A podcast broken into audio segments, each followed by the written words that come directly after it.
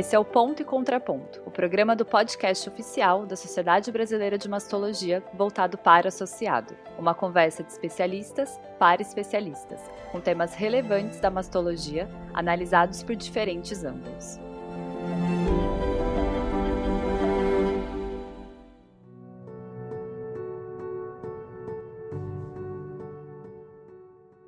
Sejam bem-vindos a mais um Ponto e Contraponto. Eu sou Larissa Cabral, mastologista, e estarei ao lado da Tamise Dacier, moderando esse episódio com um tema bastante polêmico: terapia de reposição hormonal após o câncer de mama. Será que existe segurança em algum cenário? E já antecipamos o nosso agradecimento aos dois convidados de hoje que toparam o desafio de discutir esse tema com a gente. João Bosco e Valdeira Almeida, sejam bem-vindas. Prazer. Uma honra estar aqui. Excelente. Bem, para começar, é preciso lembrar que os dados atuais nos mostram que o número de casos de câncer de mama tem aumentado, chegando a mais de 9 milhões de pessoas no mundo. E a proporção de mulheres jovens também tem crescido. No Amazon Trial, a gente tem uma proporção de pacientes jovens com câncer de mama de mais de 40%. Felizmente, a mortalidade tem caído, mas isso também se traduz em mais mulheres vivendo após o câncer de mama. E essas mulheres tendo que lidar com sintomas resultantes do tratamento, como os sintomas climatéricos e as consequências da menopausa, muitas vezes precoce. Então, eu acho que abordar esse assunto durante a consulta é um ponto imprescindível, um ponto extremamente importante, mas para nós é um desafio também. Porque como seria uma sequência ideal de manejo dos sintomas climatéricos? Será que é possível pensar em terapia hormonal nessas pacientes? Larissa, sensacional como você começou. E eu acho que você falou um ponto, né, que para mim é fundamental, na hora que você falou da Amazônia Trial. E a gente lembrar da proporção de mulheres jovens que têm câncer de mama no nosso país, mais do que em países desenvolvidos. Isso mostra mais ainda a importância de a gente ter esse tipo de diálogo. É, quando você fala em sequências de tratamento, eu acho que a gente tem que falar em qual tratamento, né? o que, que nós vamos realmente fazer. E eu acho que é o que a gente vai discutir aqui agora. Mas quando você fala da pessoa, da mulher jovem, acho fundamental. A gente sabe que né, existe, principalmente dependendo do tipo de quimioterapia, pacientes que vão ter manter uma menor muito tempo. A gente sabe que hoje, né, os dados do teste do software mostram que quanto mais tempo você manter uma inibição ovariana, você teria aí né, um, uma melhor sobrevida, né, quando você associa essa inovação ovariana tanto ao uso da moxifena quanto das aromatases, mesmo em mulheres jovens aí, né, claro. E eu acho que isso demanda uma série de sintomas que nós vamos discutir aqui hoje e eu só posso agradecer essa oportunidade. Vamos para frente, né, nesse diálogo nosso aqui. É, parece paradoxal, não é? Uh, ao mesmo tempo que a gente reconhece que é um assunto polêmico, nós vemos na fala uh, da Larissa e do Valdeir a importância da gente perceber que nós temos uma população jovem que vai sofrer sintomas climatéricos exuberantes, uma amostragem especial no nosso país, quer dizer, eu acho que nós podemos deter um, um, um poder muito grande na discussão desse assunto, porque nós temos mais do que o dobro das mulheres jovens tendo câncer de mama, e nós sabemos é, que a população de mulheres jovens são aquelas que é, têm uma maior proporção de tumores agressivos e, sendo assim, são aquelas que são mais submetidas à supressão ovariana, são aquelas que são mais supre... vão, vão, vão, ter que receber por mais tempo o, o, os bloqueios, sejam de CERM, seja de inibidor de aromatase, e isso tudo vai tornar mais exuberante a sintomatologia dela. Então, uh, estamos vivendo uma situação mundial nesse sentido, mas nós temos que olhar para dentro do país Brasil, que tem uma situação peculiar, né, como já citado pela Larissa, pelo Amazon Trial, é onde nós temos aí 42% dos nossos cânceres em mulheres abaixo de 50 anos. Essas mulheres, quando terminam o seu bloqueio, seja supressão, seja o lumidor de aromatase, seja sequela da QT, elas atingem os 50 anos e chegam na idade que as mulheres que não tiveram câncer começam a ter os sintomas. E aí ela tem a outra metade da vida dela continuando. É, quando eu fiz mastologia, eu entrava numa enfermaria com 10 cânceres, uh, tinham nove acima de 60 e uma abaixo de 60. Hoje você entra na enfermaria, tem uh, alguma coisa próximo de cinco ou seis acima de 50 e aproximadamente quatro ou cinco abaixo de 50 e seguramente duas abaixo de 40. É uma situação muito especial. É, é, é, é, complicado discutir terapia hormonal ou tratamento de sintomas da mulher climatérica? É, mas é uma questão, em termos de qualidade de vida, que esse assunto se torna extremamente importante. Obrigado pela oportunidade de estar aqui. É exatamente. Você... Pode falar, Fabrício. Desculpa, não, porque quando vocês colocaram né, a questão de sequência de tratamento, eu acho que a gente tem que parar muito. E quando eu virei falei assim, qual tratamento? É exatamente que a gente tem que estimular, antes de pensar em qualquer questão medicamentosa, estimular uma mudança de hábitos de vida dessa mulher. Né? Eu acho que isso é fundamental. A questão de exercício aeróbico, exercício de força, questão de alimentação adequada, tentar abordar o emocional, acho que é fundamental nessas pacientes que entram no climatério, né? Câncer de mama já está né, com essa ligação grande com isso. É, a gente tem estudo mostrando, inclusive, meditação como melhora desses sintomas climatéricos, né? E o uso de é, é, meios não hormonais, que eu, não é um enfoque aqui, mas eu acho que a gente tem de falar. Tem um estudo do Memorial, que foi publicado em 2016, que ele mostra claramente uma redução, né? Isso foi até para ASCO depois, posteriormente, apresentado, uma redução. É, esses números são muito interessantes, são mais de 500 mulheres são avaliadas, hoje que ele tem uma melhora de 91% dos casos de fogacho com acupuntura, melhor do que gabapentina, que é uma outra é, droga usada.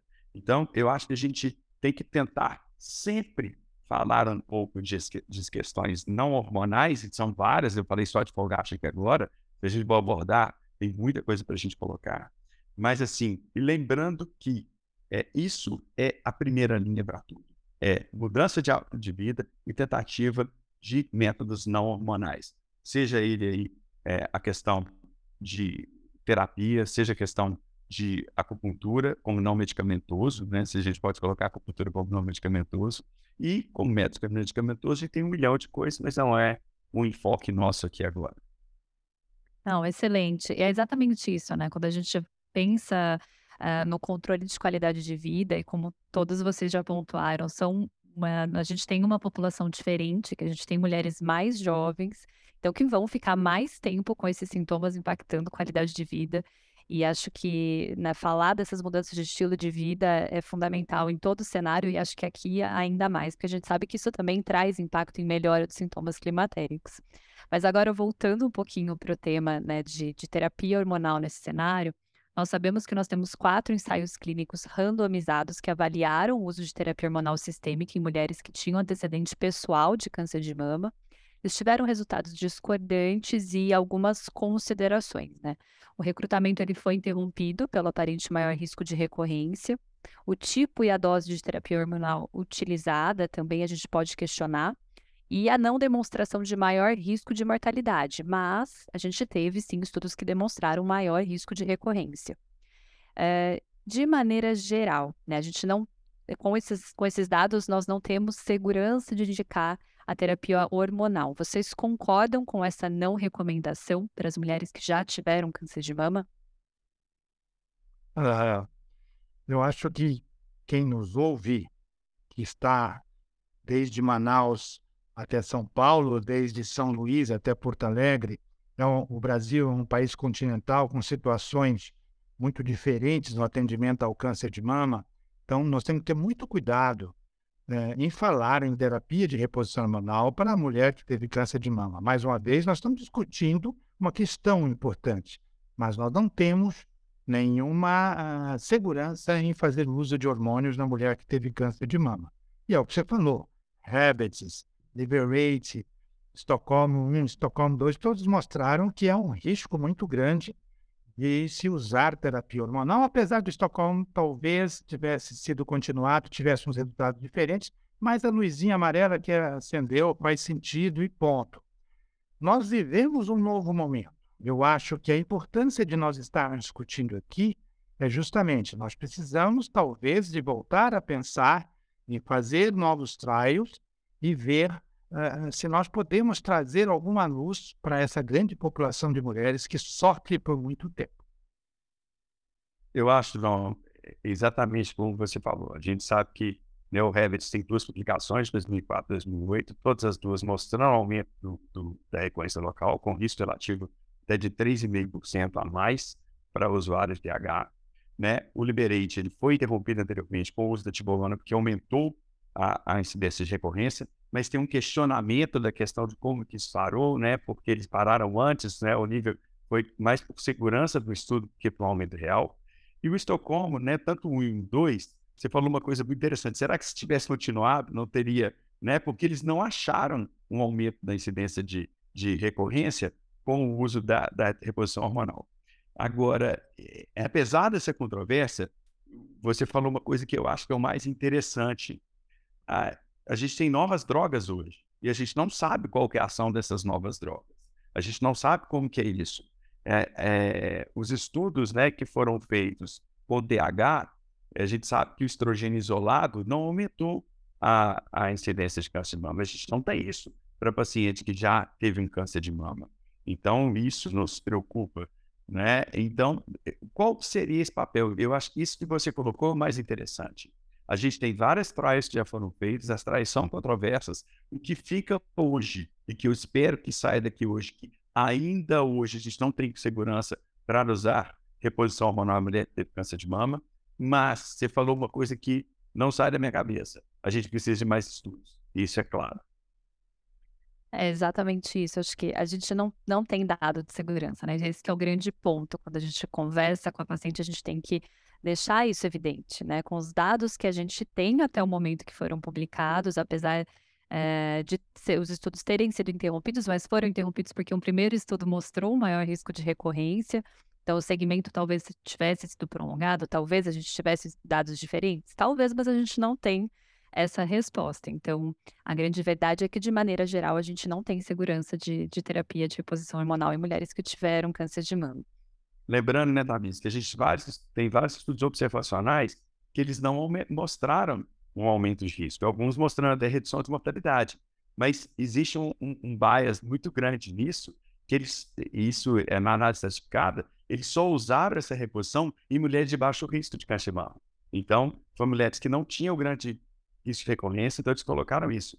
E isso é uma coisa muito importante para a gente colocar. Então, os estudos observacionais, eles não podem ser considerados como determinantes para a gente poder usar a reposição hormonal nessas pacientes sobreviventes de câncer de mama. Outra coisa importante é que a maioria desses estudos não são recentes. Nós tínhamos uma uma população de mulheres uh, jovens muito menor, e são países de primeiro mundo que definitivamente têm uma população muito pequena de mulheres abaixo de 50 anos. Então, é, o momento é diferente no mundo, como inicialmente a Larissa colocou, da população de câncer de mama jovem no mundo todo, mas, particularmente nós, temos interesse nessa, nessa linha de pesquisa porque nós temos quase metade das nossas mulheres que pedem melhorar a qualidade de vida e nós ficamos amputados por esses estudos antigos que não nos premiaram com alguma coisa que melhore. Comentando uh, as terapêuticas alternativas, os resultados delas são muito próximos do placebo. Lembrar que placebo dá quase 40% na mulher climatérica.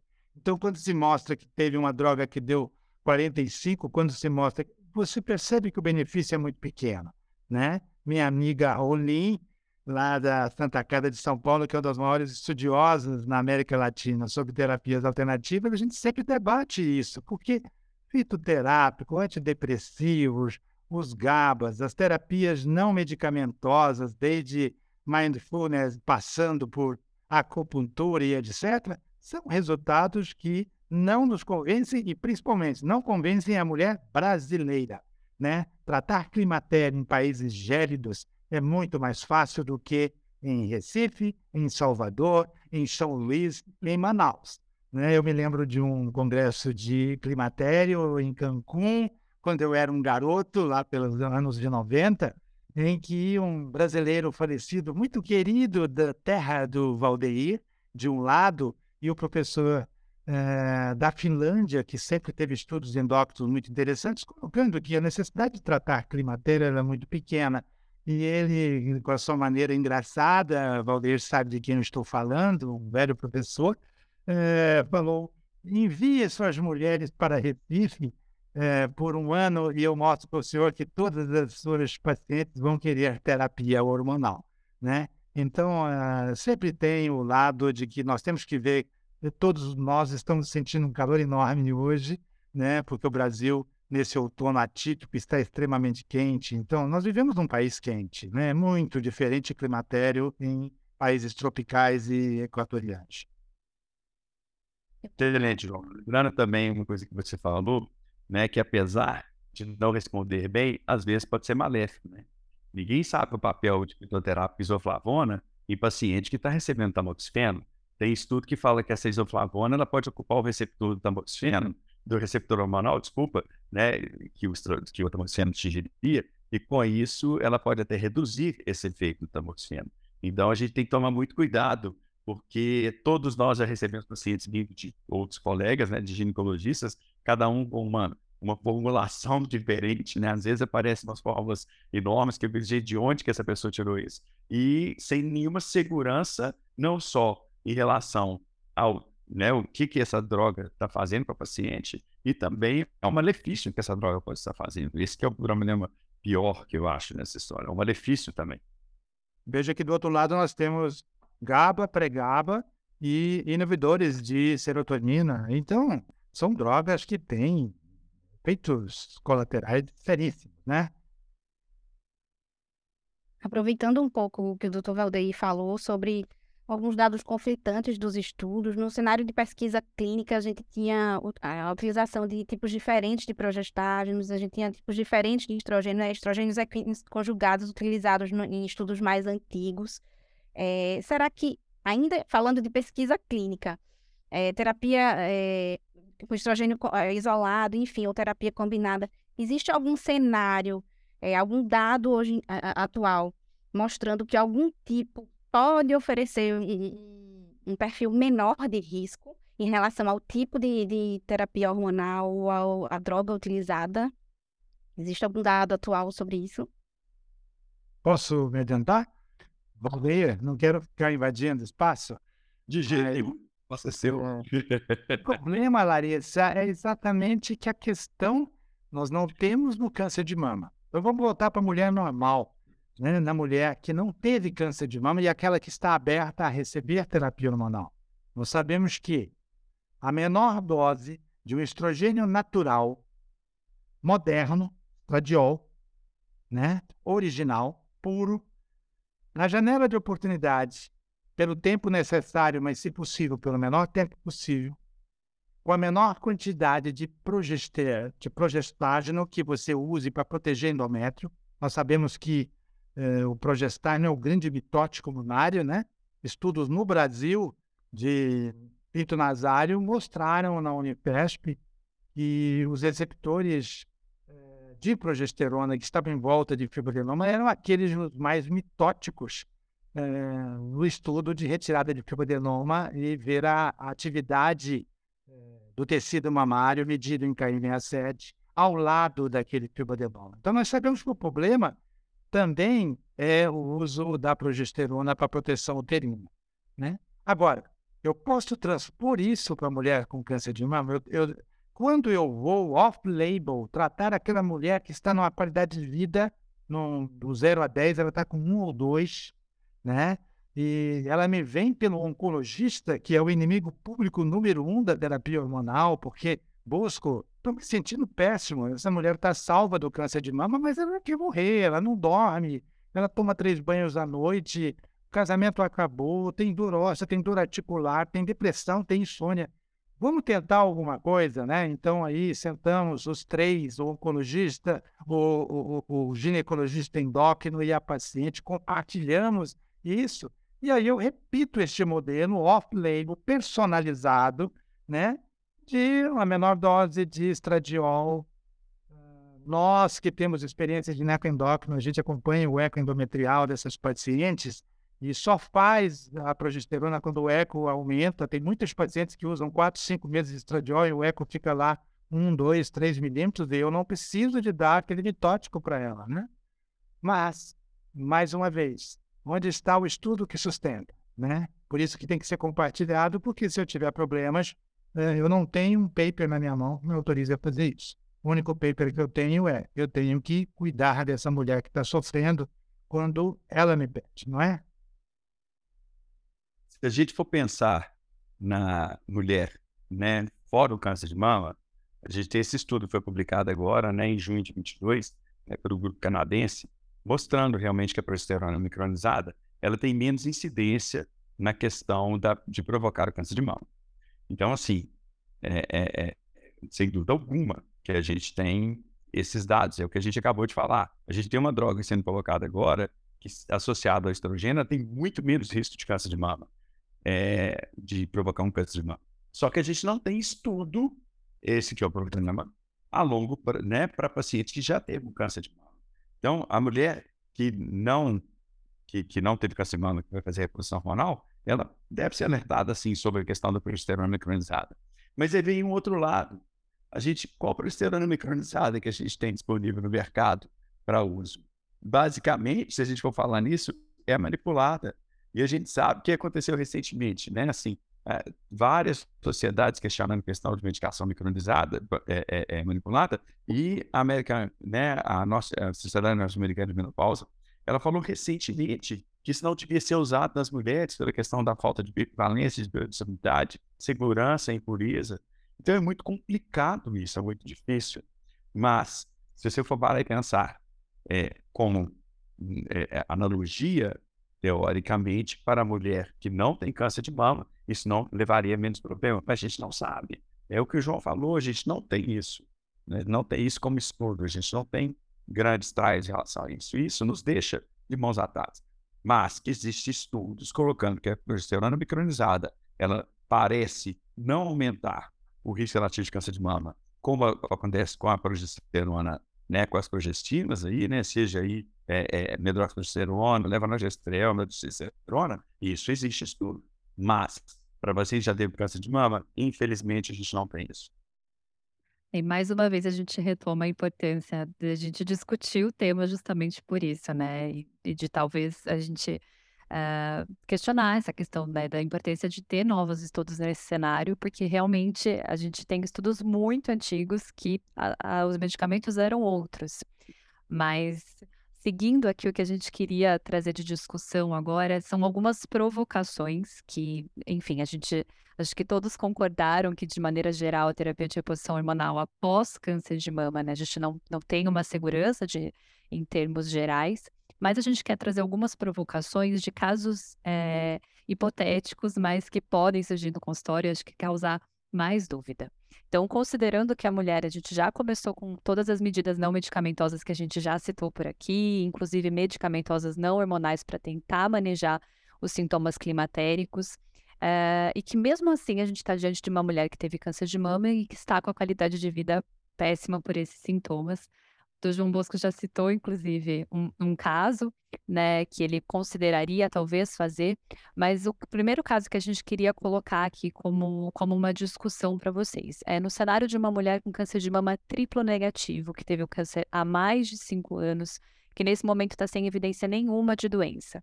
Vocês se sentiriam seguro para discutir terapia de reposição hormonal?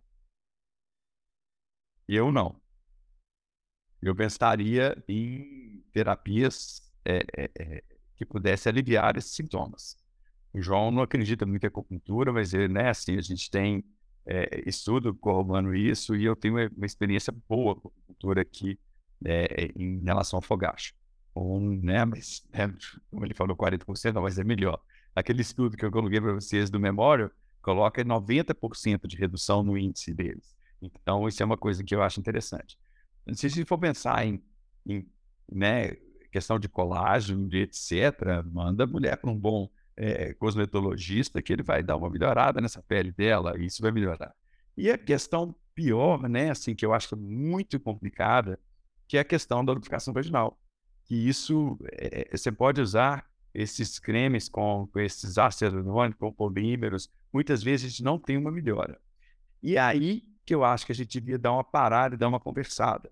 Porque a gente tem estudos colocando que o uso de estrogênio, é, é, né, o estriol, por exemplo, né, em, durante um tempo, ele não teria efeito. Tem estudo né, observacional, é claro, é estudo pequeno. Então, eu acho que algumas pacientes poderiam se beneficiar, sim, com o uso de estriol, que a gente sabe que não tem uma absorção sistêmica tão grande e que ela teria um, um benefício com o uso em pouco tempo. É, o laser tem uma discussão, né? Mas é o, o, ele tem uma ação boa, mas se ele for associado então com estriol, é melhor. Porque tem paciente, gente, que acaba realmente a vida sexual dela, ela não consegue ter uma penetração adequada, e isso né, é muito, muito ruim para a mulher. Então, em termos de reposição hormonal, mesmo tempo negativo, mais de cinco anos, a gente sabe né, do, do, da questão da curva de sobrevida aí, né, passou esse período de ter uma, uma, tranquilidade bem maior, mas eu não teria é, tranquilidade em repor. Mas teria uma tranquilidade em ajudá-la, orientando em relação ao que ela poderia fazer de alternativa. Você concorda, João, em relação à questão do uso vaginal ou não? Totalmente. Totalmente, né? É o que você colocou, nós temos estudos frágeis, observacionais, mas nós temos uma experiência clínica no Brasil, particularmente, de, de décadas, né? Desde a década de 90, a maioria dos, dos mastologistas e a partir dos anos 2000, a maioria dos oncologistas, que no passado eram muito resistentes, abriram espaço para o uso de estriol eh, e para o uso de é, outros hormônios vaginais que não o estradiol. Eu acho realmente que o uso de estradiol vaginal tem que se pensar duas vezes. Nós tivemos agora o DENISH, né? o estudo que mostrou que o uso do estrogênio vaginal, mesmo nas pacientes que estavam com inibidor de aromatase, que tiveram um pouco mais de problema, não houve mudança na mortalidade. Então, nós temos um estudo recente numa grande corte, né, num país que é fácil fazer corte, é, mostrando que o uso do estrogênio, inclusive sistêmico, né, mas aqui vamos falar do vaginal, o impacto foi positivo e não houve impacto em mortalidade. Voltando à questão da Tamise, do triplo negativo, eu gosto sempre de trabalhar com, com, com raciocínio clínico. Qual é o bom tumor, Tamise? É o luminal ou é o triplo negativo? Não é? Então, definitivamente, eu fico muito confortável com o luminal A, que passou de cinco anos e, se for necessário, eu tratar. A amostra de pacientes jovens com luminal A é pequena? É, mas eu tenho pacientes que vão se beneficiar. O luminal B já aumenta muito essa população RE negativo, eu fico muito tranquilo. Eu acho um paradoxo essa discussão feita em estudos de laboratório, in vitro, em ratos, de colocar que se o receptor é negativo, a coisa não vai funcionar. Não, um tumor receptor negativo é um tumor agressivo. Triplo negativo está na escala dos tumores que nós mais tememos, não é? Então, definitivamente, eu continuo mantendo que é off-label, eu não tenho base em evidência, e se eu for escolher uma paciente, eu não escolheria uma paciente uh, que, pelo, pelo, pelo, pela caracterização molecular e é um tumor de pior prognóstico, né? Sim, eu acho que todos concordamos com essa questão, mas a gente quis trazer essa discussão porque eh, muitas pessoas consideram, né, ah, o tumor receptor hormonal negativo, então nesse caso talvez não tenha problema, e não é bem assim, né? Eles foram incluídos também nos estudos, então a gente não tem segurança, mesmo nesse cenário de tumores que são triplo negativos, que são receptores hormonais negativos. É, é, as defesas, por exemplo, de uso de testosterona para essas pacientes, que essa é uma queixa que também essa mulher tem, não é? Que ela vem com supressão ovariana, ela vem com inibidor de aromatase e ela perde a libido e ela está com a vagina seca.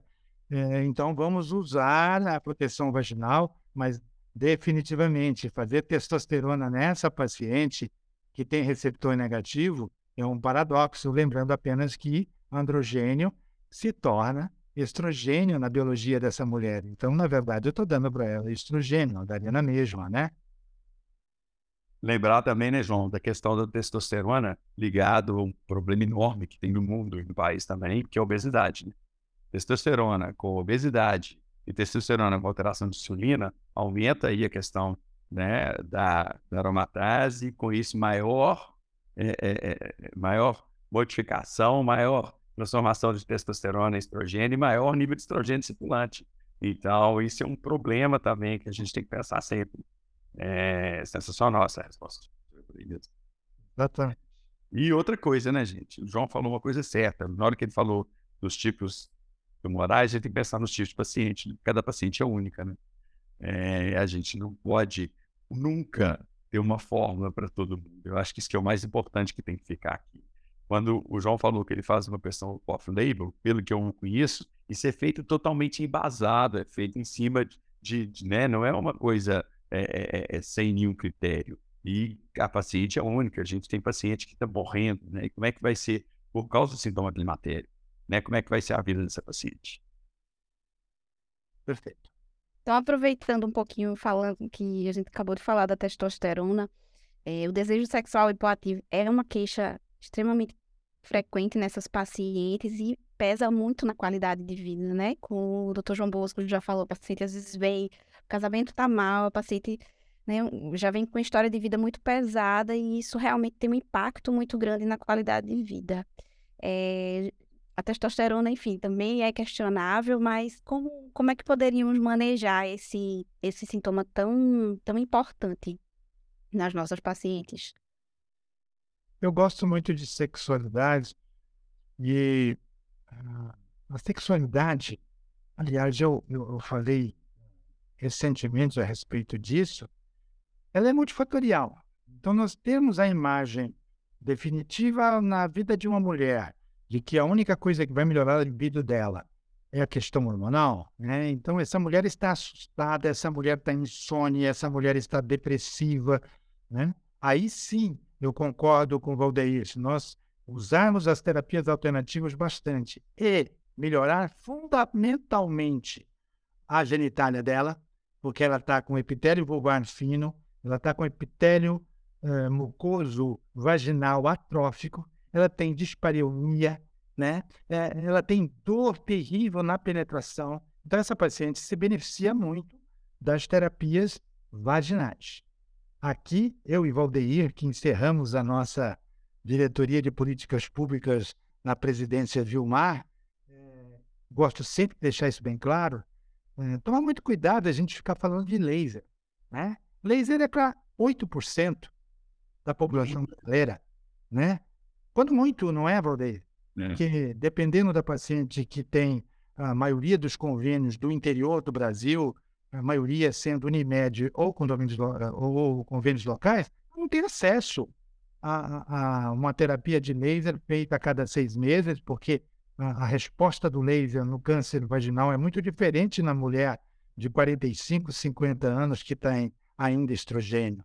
Né? Então, nós temos que pensar em outras terapias. E me estimula muito as terapias uh, que nós temos uma experiência muito grande no Brasil, que não são laser, mas que trabalham com o mesmo princípio do calor para uh, melhorar esses pacientes. Aí sim nós teríamos esses aparelhos disponíveis no SUS. Evito de citar por uma questão de ética, né?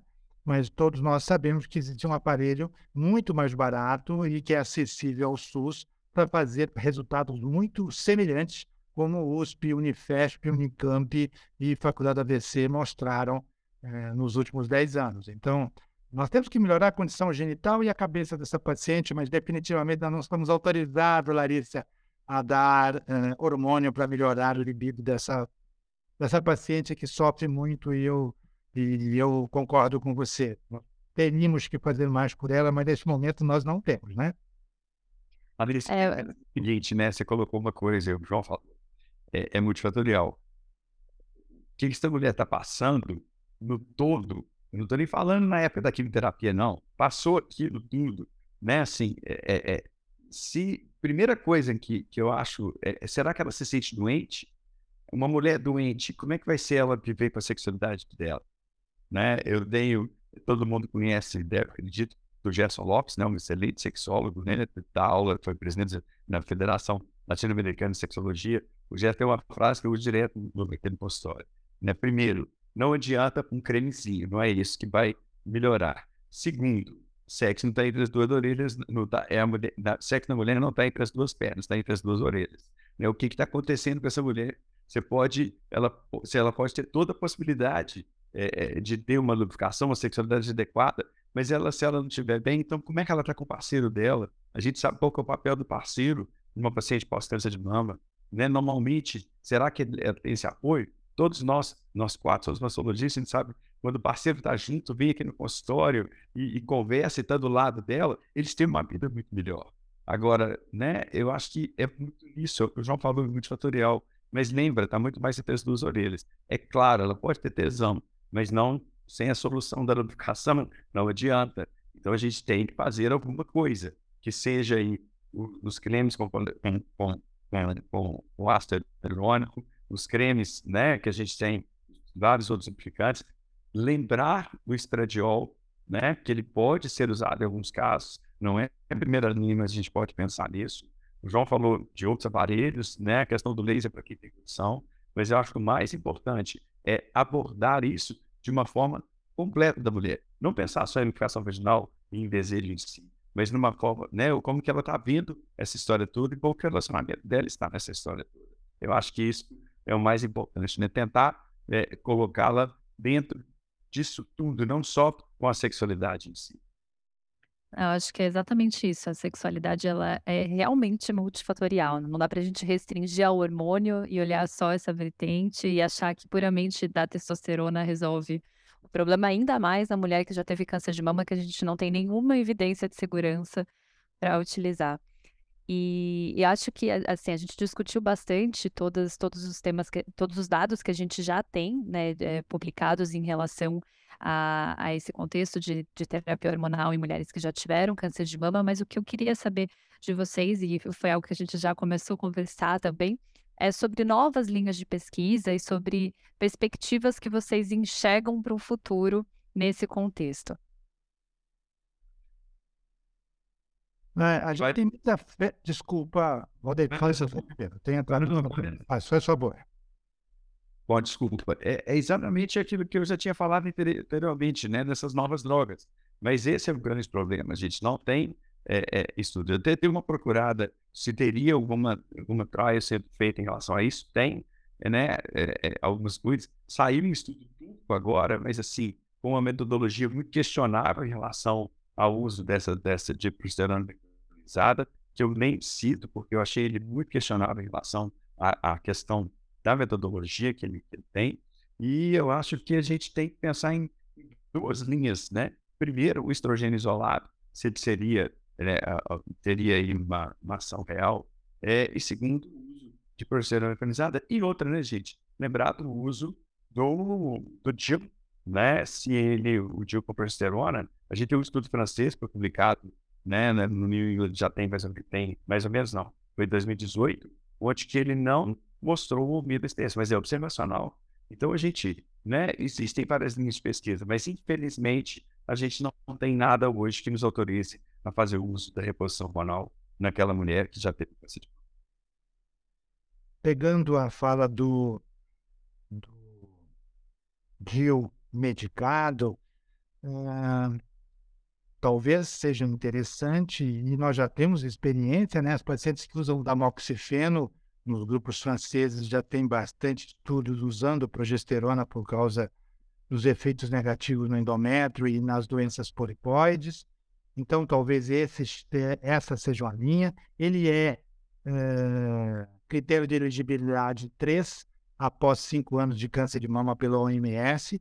Então, é, nós temos também o uso da, da progesterona lá na vagina, na, dentro do útero, para proteger o endométrio para essas pacientes. Com relação a novas drogas, nós sabemos que existem muitos estudos com CERMs, né? Imagina um CERM, nós conhecemos o tamoxifeno, ele é antiestrogênico no cérebro, dá fogacho, ele é estrogênico na vagina, a, vagina, a paciente fica queixando que está muito úmida, a paciente tem fogacho pela ação cerebral e ela tem ação estrogênica na mama, mas é estrogênica no osso. Vamos inverter tudo? Imagina um CERM uh, que não cause fogacho que proteja a mama, que deixe a vagina úmida e que melhore o osso. Nós não estamos longe disso e eu sou otimista com isso. Né? Nós sabemos de outros cérebros antigos que a gente usa para induzir ovulação que têm sintomas muito parecidos. Eu, é, o que, que tem de novo? Tem alguns estrogênios chegando e já estão sendo estudados em câncer de mama, por exemplo, o estetrol. Né? Então, será que o estetrol, no futuro, nós vamos poder usar em terapia hormonal? Né? Está longe isso? Não, não está longe. Né? Nós já temos, inclusive, pílula no Brasil com estetrol. Então, é, é um novo caminho. O que, que, tem de novíssimo? O que tem de novíssimo no Endo 22, um dos maiores congressos de endócrino do mundo, é uma droga chamada fesolinetante. Essa droga, é, é, eu estou muito interessado nela, porque meu amigo José Maria, que é meu parceiro também na nossa pós de ginecoendócrino no Sírio, ele é, ele, ele é, um profundo estudioso de quispeptina em uh, ovário policístico. E essa droga, ela inibe a ação da quispeptina. Como é que funciona no fogacho? A quispeptina passa a, a, a, vida menáctime da mulher toda bloqueada pelo estrogênio periférico. Quando é, chega a menopausa, esse feedback negativo da, do estrogênio sobre a, sobre a produção de substâncias via quipeptina é, acaba o bloqueio. Essas substâncias causam os efeitos do fogacho. Essa droga inibe, faz um feedback negativo sobre a quispeptina. Então, talvez seja o futuro. Uh, nós já estamos no Skylight 2, quer dizer, um estudo já fase 2, com resultados muito interessantes para fogachos e para insônia. Ou seja, quais são os dois grandes problemas? Se eu já posso melhorar a vagina da paciente e ela passa a dormir melhor e ela para de ter fogacho, é, é um futuro que se apresenta. Né? Eu sou otimista, eu acho que a, a geração minha eu sou mais velho que vocês três, ainda vai ver a mulher brasileira recebendo uma terapia que talvez nós não chamemos de hormonal, uma terapia com resultados bastante interessantes, bloqueando os efeitos de fogacho, de sono, melhorando massa óssea, tudo num conjunto. Rapidamente falando, lembrar que quando eu falo de drogas hormonais, é, nós temos o haloxifeno para tratar a massa óssea dessas pacientes também, né? Que é um CERM também que tem um efeito protetor na mama. Então, nós não podemos esquecer também do impacto negativo né, no osso dessa supressão ovariana e do uso dos inibidores de aromatase. Então, só para a gente fechar globalmente os benefícios que nós temos todos na, na, no setor dos impactos negativos do climatério, químio induzido, fármaco induzido, ou muitas vezes cirurgicamente induzidos, porque nós estamos ainda castrando as mulheres né, em algumas situações mais dramáticas. E que bom saber que temos novidades nessa área que daqui a pouco vamos poder oferecer uma qualidade de vida ainda melhor para as nossas pacientes. É, mas nós estamos chegando ao fim do nosso episódio. Doutor João Bosco, doutor Valdeir, nós gostaríamos muito de agradecer é, a presença de vocês aqui no nosso, no nosso podcast. É, eu vou abrir para as nossas considerações finais, é, mas desde já nós agradecemos a participação de vocês. Fiquem à vontade, tá? Foi uma grande honra estar aqui, muito obrigado. Eu acho que foi extremamente produtivo, né? Como sempre, tudo que a gente faz desse tipo de coisa a gente aprende e eu aprendi aqui, com certeza. É, só posso agradecer e tomara que que nossos colegas que, que nos assistem tenham também essa mesma sensação de aprendizado e saibam que a gente está sempre disponível aí para qualquer tipo de discussão. Larissa, eu, é, eu, espero que eu não seja muito otimista, né? Mas eu vejo luz no fim do túnel. É, é, é sempre um prazer estar perto do meu amigo mineiro. É, eu gosto muito é, da, da, da forma que ele pensa, da forma que ele conduz. Não quero que quem nos ouça imagine que eu sou absolutamente diferente das terapias alternativas. Eu as uso, mas eu as uso há 30 anos. Então, uh, eu fico muito uh, triste frente à minha paciente que volta com os antidepressivos, com os gabalínicos, com a acupuntura e tudo mais. Eu falo, doutor, mas não tem jeito, né? E a gente fica impotente Por isso, eu sou obrigado a ser otimista. Eu espero que muito brevemente eu, Valdeir e essas duas meninas lindas da nova juventude mastológica brasileira eh, possam estar tratando as nossas pacientes com mais dignidade, eh, melhorando a qualidade de vida delas e a vida social, a vida familiar, a vida sexual, não é? Não é nosso papel apenas tratar câncer. Eu sempre termino a minha aula dizendo isso, não é, Tamide? Mas é nosso papel tratar mulheres que tiveram câncer, porque senão nós estamos falhando nos nossos princípios hipocráticos de, de prática médica, né? Uma honra e um prazer estar aqui com vocês. Muito obrigado. Obrigada. Eu acho que essa frase resume bem o episódio, o motivo da gente ter trazido essa discussão apesar da gente saber que não seria um tema com ponto e contraponto, que a gente teria mais um contraponto, a gente achou importante, porque é realmente um assunto que precisa ser discutido. Então, obrigada mais uma vez pela participação de vocês, obrigada a todos que nos ouviram até aqui.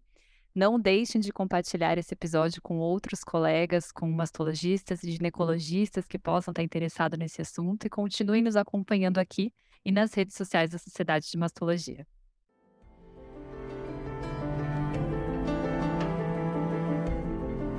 Esse podcast é uma iniciativa da Sociedade Brasileira de Mastologia. Toda primeira quinta-feira do mês, traremos uma nova discussão pertinente para o associado. Nosso canal de comunicação também está aberto nas redes sociais, SBMastologia no Instagram e Sociedade Brasileira de Mastologia no Facebook, e também no nosso site, sbmastologia.com.br.